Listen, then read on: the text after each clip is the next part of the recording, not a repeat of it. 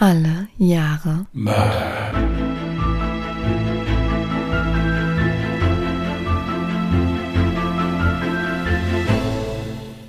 Herzlich willkommen zu Alle Jahre Mörder, der True Crime Podcast mit Christian, hallo.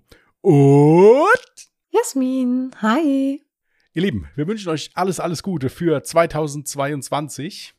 Ein frohes neues Jahr. Bringt sowas eigentlich Unglück, wenn man das vorher schon im Prinzip macht und das dann für hinterher wünscht? So. Wenn die das hören, dann ist es ja nicht im Vorfeld. Aber du kannst ja mal davon berichten, wie du ins neue Jahr gestartet bist. Ich hoffe gut. Also wäre es dann praktisch gesehen so, dass da eigentlich dann nur wir Unglück hätten, wenn das Unglück bringen würde, weil wir es ja jetzt gewünscht haben. Mhm. Ja gut, nach den letzten Wochen habe ich davor keine Angst. Was soll schon passieren? Also insofern, äh, ja, alles Gute. Frohes Neues. Zum Verständnis, wir haben heute wieder Donnerstag. Dass ihr nicht verwirrt seid. Genau. Früh dran sind wir. Mhm. Was haben wir noch? Wir wollten uns auf jeden Fall erstmal bedanken für die Bewertungen bei Spotify. Das haben doch einige Leute gemacht nach unserem letzten Aufruf. Und äh, ja, auch sehr gut bewertet. Also wer da Bock hat drauf, wie gesagt, bei Spotify kann man jetzt mit Sternen uns bewerten. Die meisten geben fünf Sterne. Also wer Lust hat, ist da herzlich eingeladen.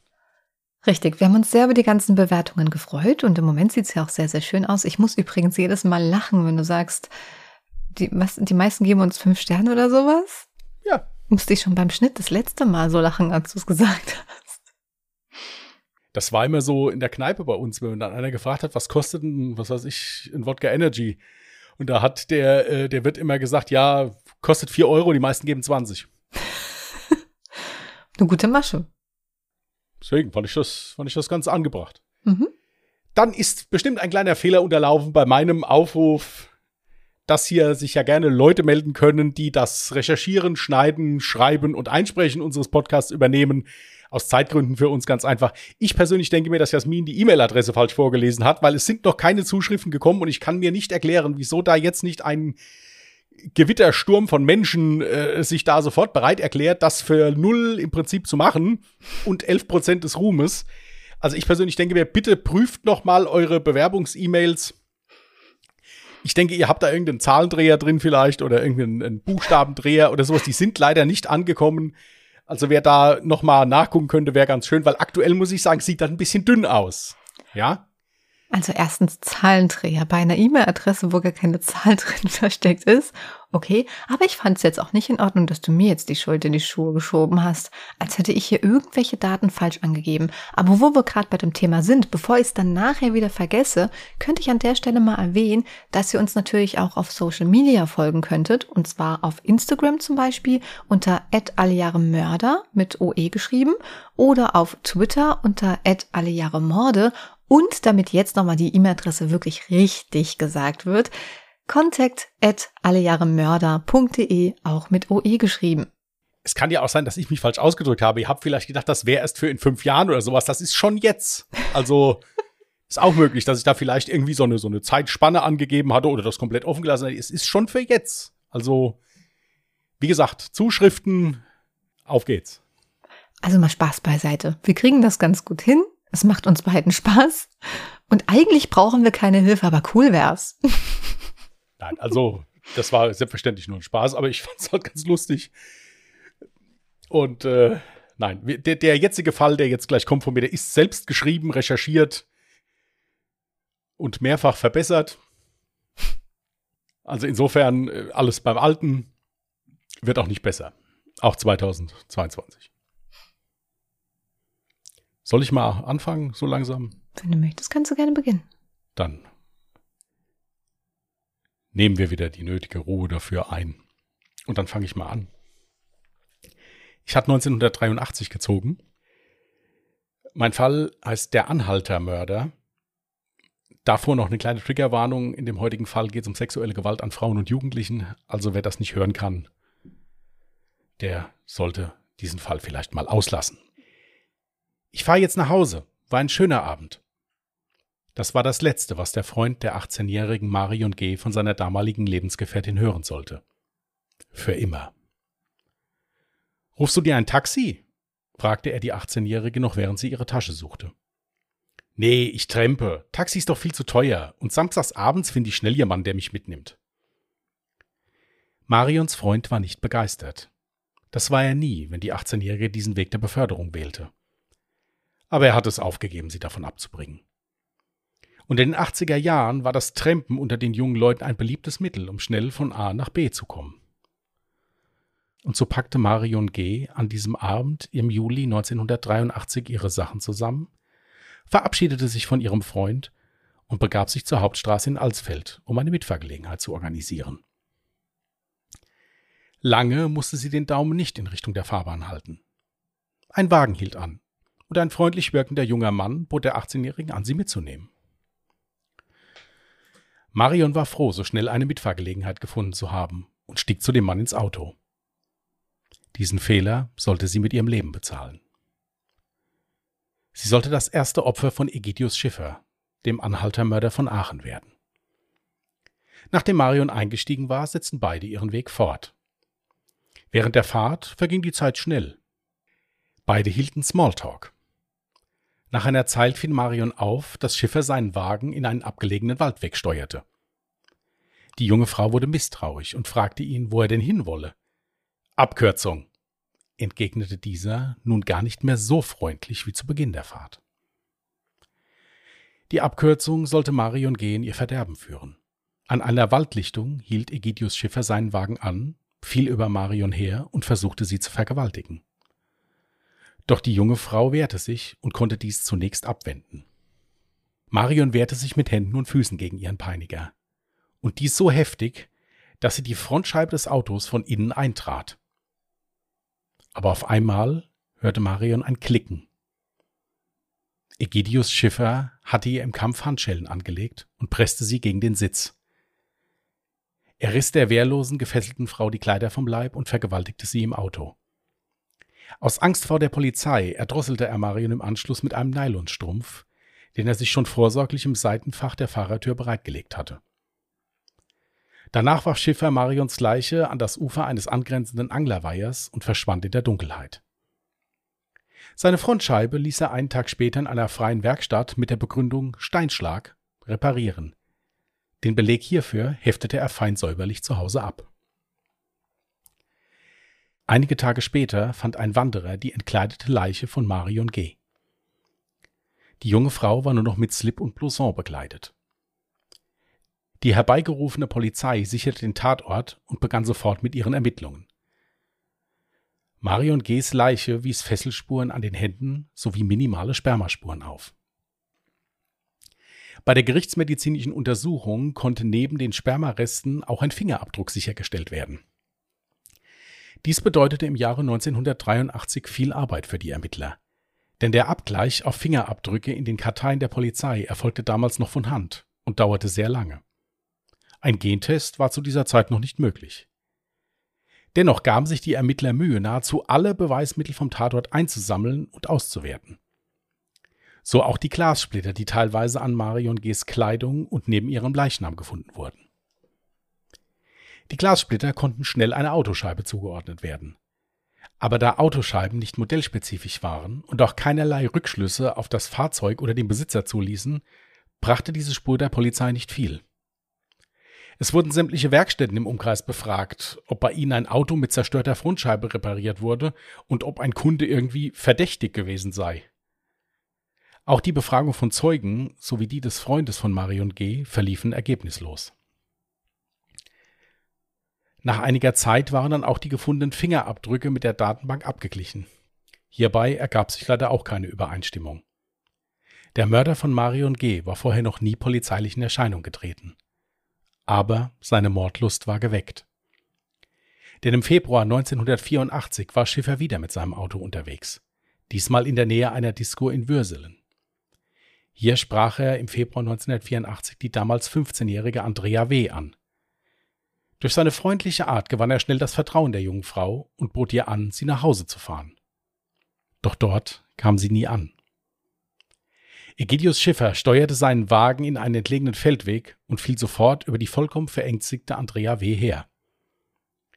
Er fesselte sie ohne große Mühe mit seinen mitgebrachten Handschellen und vergewaltigte sie. Auch hier verwendete er wieder einen Nylonstrumpf, um sein wehrloses Opfer zu erwürgen. Ihren Leichnam ließ Schiffer dann am Rande des Feldwegs liegen und verschwand. Die Leiche groß zu verstecken hielt Schiffer nicht für nötig. So sicher war er sich, dass ihn niemand gesehen hatte. Andreas Leiche wurde wenig später ebenfalls von Spaziergängern gefunden. Natürlich hatten ihre verängstigten Eltern auch schon längst die Polizei kontaktiert. Auch hier wurden wieder alle Spuren gesichert und eine Liste von Personen erstellt, die zu dem Zeitpunkt der Tat in der Disco waren. Es wurden Zeugen befragt und die nähere Umgebung abgesucht. Denn auch die Leiche von Andrea W. war entkleidet. Und wieder kam Egidius Schiffer ungestraft davon. An Aufhören war nicht zu denken, denn im August 1984 suchte sich Schiffer sein nächstes Opfer. Kurz vor der Disco Rockfabrik sprach er die dort ebenfalls trempende 17-jährige Angelika S. an und bot ihr an, sie nach Hause zu fahren. Angelika willigte dankend ein. Eigentlich wollte sie mit einer Freundin zusammen nach Hause trampen. Aber die Freundin wollte noch weiter tanzen und Angelika hatte keine Lust mehr. Sie verließ die Disco, ohne sich mit ihrer Freundin abzusprechen. Nachdem Angelika in das Auto von Egidius Schiffer eingestiegen war, ging dieser nach seinem mittlerweile bekannten Muster vor. Erst Smalltalk, bis er eine geeignete Stelle gefunden hatte. Danach fiel er über sein überraschtes Opfer her, fesselte sie, riss ihr die Kleider vom Leib und vergewaltigte die junge Frau im Anschluss. Auch den Nylonstrumpf zum qualvollen Erwürgen seines Opfers hatte er wieder dabei und er setzte ihn ein. Danach warf er Angelikas Leiche aus dem Auto und verschwand. Die Leiche wurde zwei Tage später gefunden. Sie war lediglich mit BH und Strümpfen bekleidet. Die alarmierte Polizei war sich nun endgültig sicher, dass es sich hier um einen Serientäter handelt. Der Tatort wurde ebenfalls gesichert und alles, was in irgendeiner Form verwertbar war, eingesammelt. Spermaspuren auf der Toten wurden sichergestellt und archiviert. Denn die Polizei rechnete in naher Zukunft mit einem neuen Fortschritt im Bereich der Genforschung. Diese waren zu dieser Zeit bereits im Ausland in der Testung und hatten bei der Aufklärung von Verbrechen schon beachtliche Erfolge erzielt. Sein viertes Opfer sollte Egidius Schiffer ein Jahr später suchen. Hier ging er diesmal allerdings deutlich brutaler vor. Im Dezember 1985 zerrte er die an der Bushaltestelle wartende Marion C. in sein Auto und fesselte sie. Danach fuhr er mit ihr in ein abgelegenes Waldstück, wo er sie dann vergewaltigte und erwürgte. Diesmal war Schiffer allerdings nicht mit dem Ablageort für die Leiche zufrieden.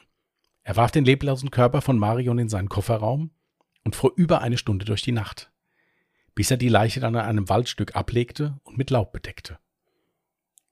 Die Polizei entschied sich nun, Aktenzeichen XY einzuschalten. Die Sendung, die schon oft bei der Aufklärung ungelöster Mordfälle geholfen hatte, schien die letzte Hoffnung für die ratlosen Beamten zu sein. Hier wurde der Mord an Marion C. thematisiert und es wurde sogar für sachdienliche Hinweise eine Belohnung von 6000 D-Mark ausgesetzt. Und das mit Erfolg. Der maßgeschneiderte Anorak von Marion C. wurde in einer Altkleidersammlung in Bayern gefunden. In den Taschen waren sogar noch die Brille und die Geldbörse der Ermordeten. Was die Ermittler allerdings vor ein Rätsel stellte, war der Fundort der Jacke. Kommt der Täter gar nicht aus der Nähe, sondern fährt immer noch etliche Kilometer, um seine Taten zu begehen? Und müssen die Ermittlungen jetzt auf mehrere Bundesländer ausgedehnt werden? Fragen über Fragen. Das Schlimmste daran war, dass der Anhaltermörder keine Pause machte. Am 16. Juni 1990 war die 31-jährige Sabine M. auf dem Heimweg von der Diskothek Inside in Niederkrüchten. Die Mutter eines damals elf Jahre alten Sohnes war gut gelaunt und hatte einen schönen Abend in der Disco. Als sie sich auf dem Heimweg befand, hielt Egidius Schiffer mit seinem Mercedes neben ihr an und zerrte sie ins Auto. Er fuhr nur wenige Meter, dann fesselte und knebelte er die hilflose Frau. Anschließend vergewaltigte und erwürgte er sie.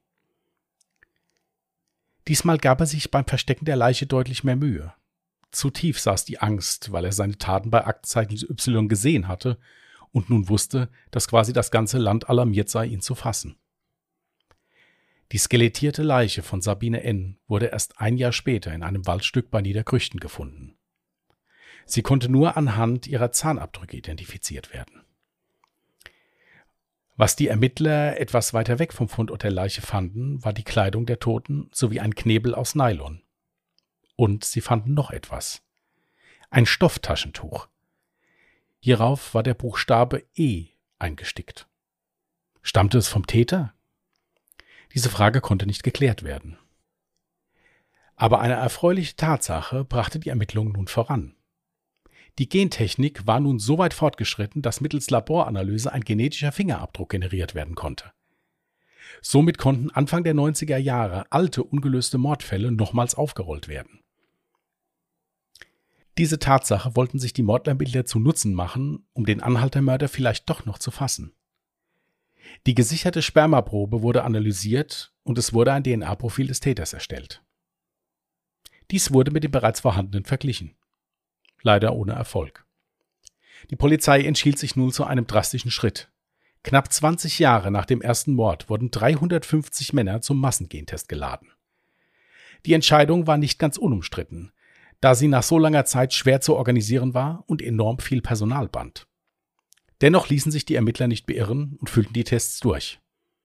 Aber auch hier leider ohne Erfolg. Schweren Herzens legte die Mordkommission den Fall des Anhalter-Mörders als ungeklärt zu den Akten. Ein Gutes gab es wenigstens. Es gab keine Toten mehr. Egidius Schiffer hatte mit dem Morden aufgehört. Er war mittlerweile zum dritten Mal verheiratet, Vater eines Sohnes und arbeitete als Versicherungskaufmann. Seine dominanten Neigungen lebte er nun im eigens dafür gebauten Sadomaso-Zimmer seines Hauses aus. Dennoch kam er immer wieder mit dem Gesetz in Konflikt hauptsächlich wegen kleinerer Diebstähle. Er wurde unter anderem erwischt, als er Altmetall von einem Schrottplatz stehlen wollte. Hierbei fragten ihn die Polizisten im Rahmen des Verhörs, ob er mit der Abgabe einer Speichelprobe einverstanden sei. Schiffer willigte ein. Die Probe wurde ausgewertet. Und somit klingelte 2007, 24 Jahre nach dem ersten Mord des Anhaltermörders, das Telefon bei der Aachener Mordkommission. Die Polizisten konnten ihr Glück kaum fassen und beschlossen, Schiffer erstmal nicht zu konfrontieren. Sie ließen ihn laufen und beschatteten ihn. Als dann alles mit der Staatsanwaltschaft geklärt war, wurde Schiffer festgenommen und mit den Vorwürfen konfrontiert. Aufgrund der Beweislast gestand er seinen ersten Mord. Auch die anderen Morde gestand Schiffer in seinem ersten Verhör. Später jedoch widerrief er sein Geständnis. Am 16. April 2008 begann der Prozess gegen Egidius Schiffer, den Anhaltermörder oder den Bürger von Aachen. Das Medieninteresse war enorm. Sichtbar unbeeindruckt von dem Blitzlichtgewitter nahm Egidius Schiffer auf der Anklagebank Platz. Er schien durch die Kameras und die Anwesenden hindurchzublicken. Der knapp zwei Meter große, kräftige Mann, der in einigen Zeitungsartikeln auch als Bieder bezeichnet worden war, erwartete nun seinen Urteilsspruch. Im Prozess gab Schiffer nichts von seinen Beweggründen preis. Er schwieg zu allen Fragen. Nicht einmal seine Personalien bestätigte er vor Gericht. Sein Geständnis hatte er kurz zuvor in einem Brief an das Gericht widerrufen. Als Erklärung für sein Geständnis bei seiner ersten Vernehmung gab er an, Masochist zu sein und dass ihn die Aussicht auf das Gefängnis sexuell erregt habe. Aber all dies half ihm nichts. Das Gericht rekonstruierte auch ohne dass Schiffer ein Wort sagte. Auch die Spermaspur sprach gegen ihn. Die Behauptung, dass der Sex mit seinem ersten Opfer einvernehmlich gewesen sei, glaubte das Gericht ihm nicht. Auch seine ersten beiden Ehefrauen wurden befragt. Während seine zweite Frau ihm eher den Part des Sklaven zusprach, berichtete die erste Ehefrau von einer brutalen Ehe mit sehr vielen Demütigungen und an die 40 Vergewaltigungen. Schiffers aktuelle Ehefrau, legte dem Gericht ein Attest vor, dass sie aufgrund ihrer psychischen Situation nicht aussagen könne. Komisch, dass sie dann ARD und ZDF Live-Interviews gegeben haben, entgegnete der Richter bei Vorlage des Attests. Im psychiatrischen Gutachten wurde Schiffer eine dominante und narzisstische Persönlichkeit bescheinigt. Er sei voll schuldfähig. Am 19. August 2008 verurteilte das Gericht den Angeklagten zu lebenslanger Haft. Es wurde die besondere Schwere der Schuld festgestellt. In seinen letzten Worten, die Schiffer dann doch noch wahrnahm, beteuerte er weiterhin seine Unschuld. Du hast mir wieder einen sehr interessanten Fall mitgebracht, bei dem es wieder einmal sehr, sehr lange gedauert hat, bis der Täter gefasst wurde, aber zum Glück gefasst werden konnte, aufgrund dessen, dass die DNA-Analyse dann sich irgendwann auch so drastisch weiterentwickelt hat, was ich sehr gut finde. Ich hatte mir ein paar Fragen so aufgeschrieben, ich hätte mich zum Beispiel gewundert, warum er plötzlich das Opfer Marion C. dann woanders abgelegt hatte, weil zu dem Zeitpunkt war ja noch nicht so viel bekannt von dem Täter und es gab ja auch noch keine, keinerlei Berichterstattung jetzt durch Aktezeichen XY oder sowas. Es gab wohl zu dem Zeitpunkt schon Berichterstattung natürlich in der Presse, was ja immer der Fall ist, wenn irgendwo eine Leiche gefunden wird oder sowas. Mhm, aber da ist er noch nicht in Panik ausgebrochen. Nein, in Panik ist er nicht ausgebrochen. Man konnte sich das nicht so genau erklären, warum er das dann gemacht hat, warum er dann da gesagt hat, möchte ich nicht. Mhm. Er hat ja auch zwischendurch dann mal seine Taktik geändert. Vorher hat er die Frauen ja freundlich angesprochen, hat also das Vertrauen mehr oder weniger von ihnen gewonnen und dann sie sind freiwillig eingestiegen. Zweimal hat er ja auch Frauen dann einfach ins Auto reingezerrt und ist weitergefahren. Mhm. Und ihr werdet bei Instagram ja ein Bild sehen, das ist ein großer, kräftiger Mann. Also der hat schon Kraft. Mhm. Ja. Ich habe noch so zwei, drei Sachen aufgeschrieben. Du kannst aber gerne erst deine Fragen machen, dann vielleicht ergibt sich das ja schon dabei. Naja, jetzt in dem Zusammenhang hatte ich mich dann eben auch gewundert, warum er dann überhaupt plötzlich aufgehört hatte, weil auch das war ja dann auch nicht direkt nach der Sendung Aktezeichen XY, wo er dann das Gefühl haben müsste, oh je, jetzt sind alle Augen auf mich gerichtet, ich sollte jetzt vorsichtiger sein. Danach ist ja nochmal ein Mord passiert, sondern erst zu einem späteren Zeitpunkt. Hat das dann wahrscheinlich eher so privatere Gründe, dass er da irgendwie mehr oder weniger sein Leben wieder auf die Reihe bekommen hat? Vollkommen richtig. Es wurde bei Gericht gemutmaßt, dass mit der Heirat der dritten Frau das aufgehört hat, weil er sich mit der wohl ausleben konnte. Hm, okay. Zu der dritten Frau komme ich nachher aber nochmal. Mhm ich habe ja jetzt schon mehrfach irgendwie einen Fall vorliegen gehabt, wo es dann hieß, okay, es wurde so eine Massenprobe quasi veranstaltet. Wie heißt das nochmal? Massengentest? Also du weißt, was ich meine. Massengentest, ja. Ja? Okay. Und dann frage ich mich immer, es gibt ja wirklich dann Täter, die dann sagen, ja, alles klar, ich mache das freiwillig. Und ich frage mich dann jedes Mal, denken die, da kann nichts passieren? Warum macht man das als Täter dann freiwillig? Zu diesem Gentest muss ich noch ein Wort sagen. Es gibt Zeitungsberichte, andere Berichte, wo drin steht, diese, zu diesem Test von diesen 350 Personen ist es gar nicht gekommen, weil Schiffer vorher schon das abgegeben hatte, unwissend. Dann gibt es wieder andere Medien, die sagen, diese 350 Leute wurden getestet. Ja, aber so oder so hätte er ja eigentlich sagen müssen, nein, das möchte ich nicht. Ja, da ist ein Polizist, ein Polizeikommissar interviewt worden, die setzen da so ein bisschen auf das Prinzip des Gruppenzwangs und führen die Leute dann auch so dahin. Ja, ich sage doch, sie haben nichts zu verbergen, dann kommen sie mal her, machen wir schnell den Test und dann wissen sie, wissen es alle auch ganz sicher, dass sie unbescholten sind.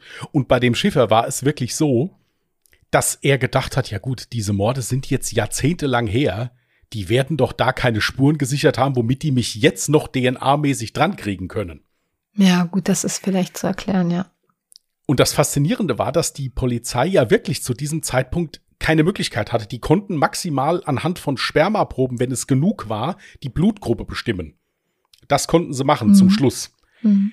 Aber dieser ermittelnde Kommissar, der hat gesagt, nein, wir sammeln alles ein. Vielleicht haben wir in fünf Jahren ja wieder irgendwelche neuen Erkenntnisse und können das dann vielleicht wieder verwenden.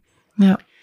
Und genau so war das auch, weil diese Spermaprobe, die die gefunden hatten, die war so minimal klein, dass man das nur mit ganz viel Aufwand daraus noch ein Genprofil erstellen konnte.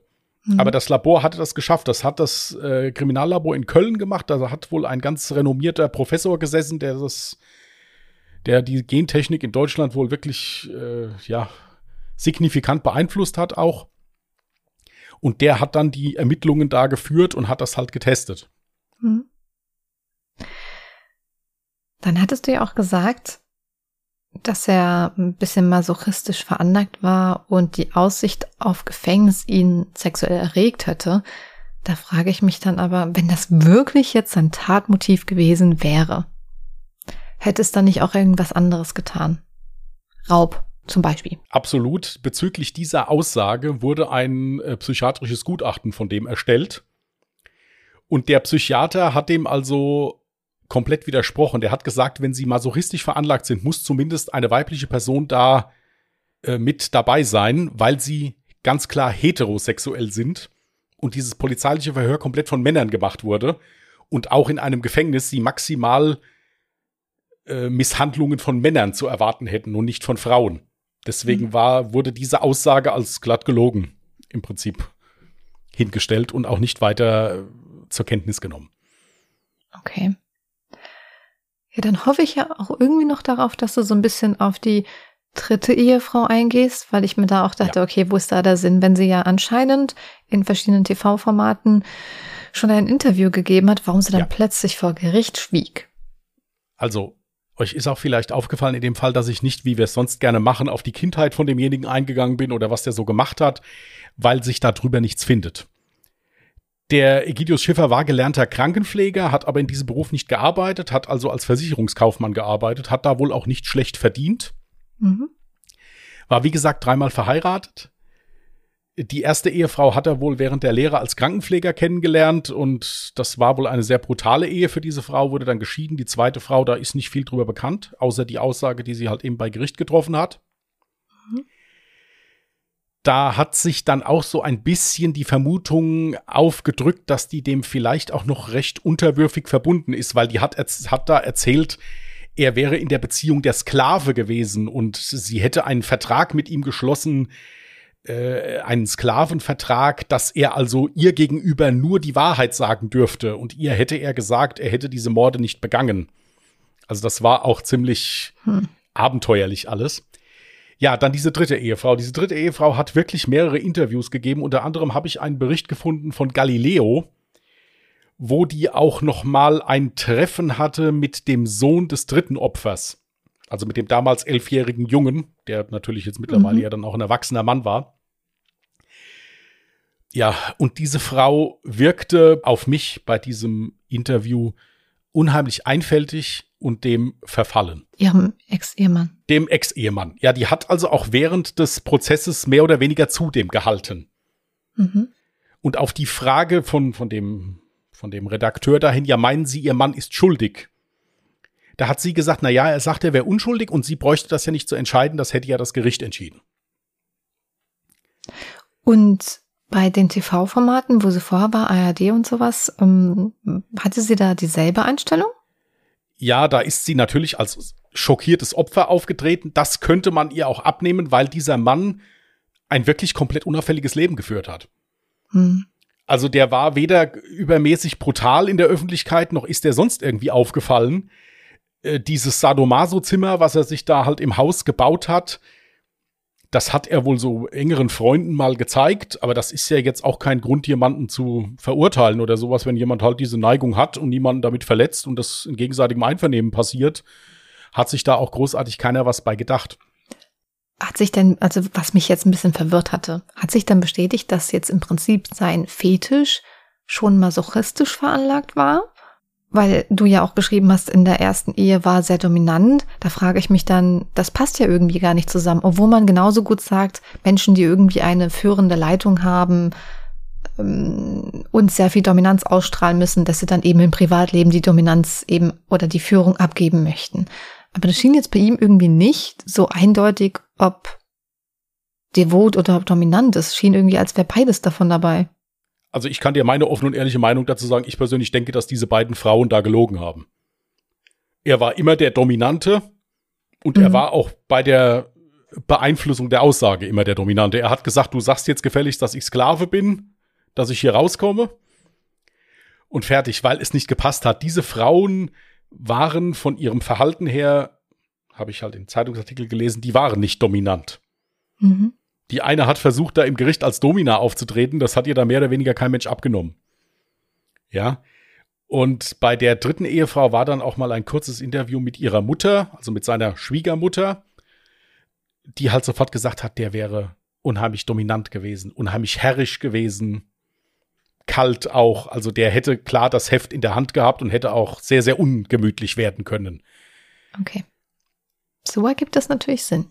Ja, die Ehefrau, also die dritte Ehefrau, hat dann hinterher auch dem Gericht vorgeworfen, sie wäre da schlecht behandelt worden und sie wäre da schon vorverurteilt worden, nur weil sie da jetzt nicht da mehr oder weniger in die Kerbe mit reingehauen hätte. Also, wie gesagt, ich habe mir dieses Interview angeguckt von, äh, von Galileo und muss sagen, erstens mal hätte ich mich niemals vor eine Kamera gestellt, wenn mein Mann so etwas getan hätte. Mhm. Und hätte da noch große Interviews gegeben oder sowas. Ich hätte hätte das, ja, hätte da keine Bühne haben wollen. Ich wäre auch umgekehrt als Angehöriger nicht ins Fernsehen gegangen und hätte mich mit so jemandem dann nochmal getroffen oder sowas. Ich ja, also das. Ja. Ich, aber das muss jeder für sich selbst entscheiden, wie er damit seiner Trauer umgeht. Das will ich überhaupt nicht bewerten oder sowas. Mhm. Ja, eine interessante Sache habe ich noch, und zwar ist dieser Egidius Schiffer nicht mehr am Leben. Denn am Morgen des 22. Juli 2018 wurde der Tod in seiner Zelle in der JVA Bochum gefunden. Mhm. Da hat er nämlich äh, sich mit Hilfe von einem auseinandergebauten Stromkabel mehrere Stromkreise an den Körper gelegt und wollte sich zur sexuellen Erregung mal ein bisschen unter Strom setzen. Das Problem ist, dass ein bisschen viel Strom kam. Ähm, der ist also dann hinterher in Folge an von Herzrhythmusstörungen, lag er dann tot in der Zelle. Also der ist nicht mehr am Leben. Ist also auch bei der Sexualprakt bei Sexualpraktiken mehr oder weniger ist er dann auch zu Tode gekommen. Ach du Scheiße. Sorry für die Ausdrucksweise, aber mir fällt mir dazu nicht ein. Aber das würde ja dann wiederum doch dafür sprechen, dass er masochistisch veranlagt war.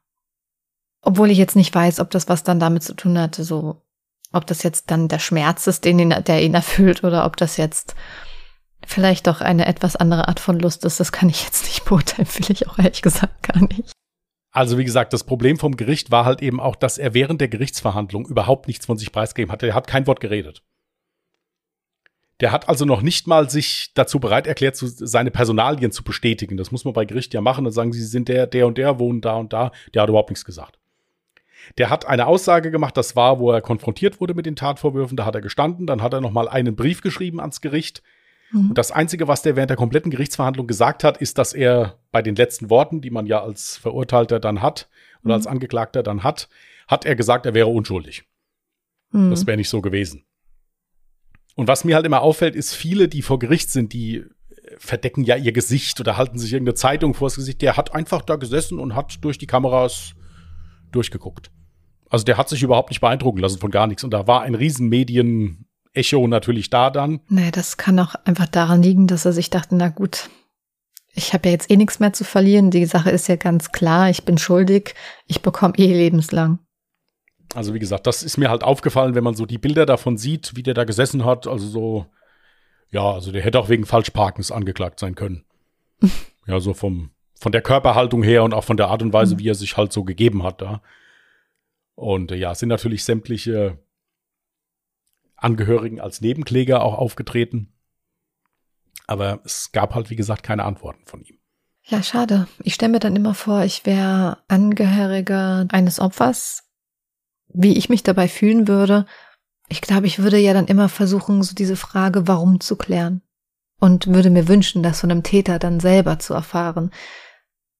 Das ist dann schwierig, wahrscheinlich mit dem Thema abzuschließen. Ja, oder man hofft ja vielleicht auch dann als Angehöriger wenigstens mal auf eine Regung dessen, dass es demjenigen vielleicht dann doch leid tut. Ja, das macht es natürlich nicht besser, aber so die Hoffnung, so wie du hast jetzt gerade hier meine Frau, Mutter, Ehemann, Schwester, Bruder, sonst jemanden umgebracht, tut das dir denn wenigstens ein bisschen leid.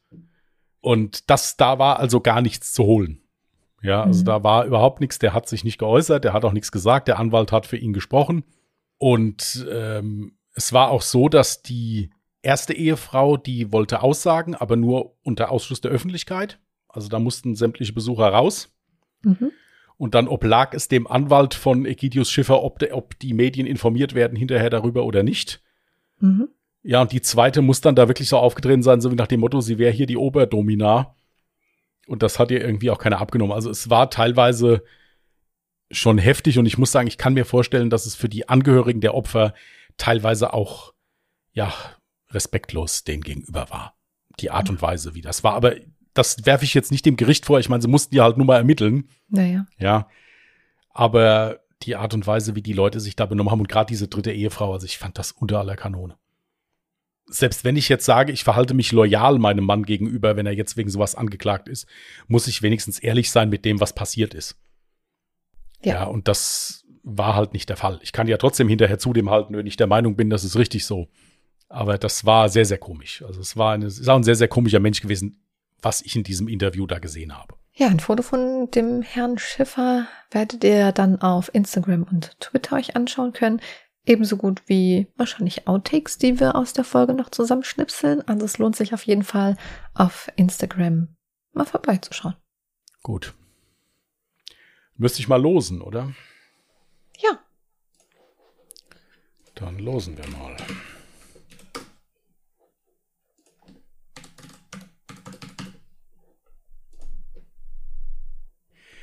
Neunzehnhundertachtundsiebzig. Hatten wir noch nicht. Ist gebombt. Dann wird das mal notiert.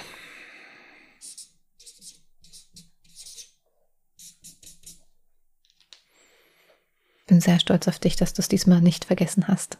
Ja, ist nach wie vor aber kein guter Schreibkomfort, wenn, diese, wenn dieser Block noch so dick ist. Muss ich ganz ehrlich jetzt mal sagen. Ich meine, ich mache das ja weiter, weil ihr das da alle braucht immer, aber ist also nicht so toll. Ja, wir legen uns ja schon ins Zeug und machen ganz viele Fälle. Apropos, wir haben noch gar nicht darüber gesprochen, wann wir dann die nächste Folge hochladen. Die nächste Folge wäre ja dann mein Fall.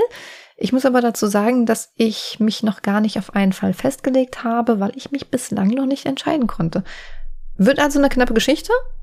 Aber ich hatte eigentlich ursprünglich so Donnerstag im Kopf. Wie sieht's bei dir aus? Ja, gut, also ich müsste jetzt mal gucken, was, was dann hier rauskommt. Dann wäre ich ja dann Sonntag dran, gehe ich mal von aus. Mhm. Ist ja richtig, gell? Ja, gut, dann machen wir das so. Ja, Ja. Uhrzeit, so. lasst euch überraschen. Ja, also da würden wir uns, da, da, das müssen wir erstmal ausprobieren jetzt und dann Ja, guckt ja. Instagram und äh, Twitter und so und da schreiben wir dann, aber ihr werdet ja auch benachrichtigt, wenn's. Ich wollte gerade sagen, wenn man dem Podcast folgt, dann Ja, genau. ja, sieht man das auch. Äh, da müssen wir, da müssen wir schauen, wie wir hinkommen. Das wird sich dann irgendwann einpendeln. Richtig. Sonntag bleibt wie immer bei 14 Uhr natürlich. Genau, richtig. Also wenn am Donnerstag keine Folge erscheint, dann haben wir es einfach nicht gepackt. Aber Sonntag kommt dann auf jeden Fall eine Folge online. Gut, ihr Lieben. Dann wär's das von uns. Das erste Mal in 2022. Wir wünschen euch einen guten Wochenstart. Passt gut auf euch auf, bleibt gesund. Bis demnächst, sage ich jetzt einfach mal. Nicht nächste Woche. Ja? Genau, bis demnächst. Und tschüss. Bye.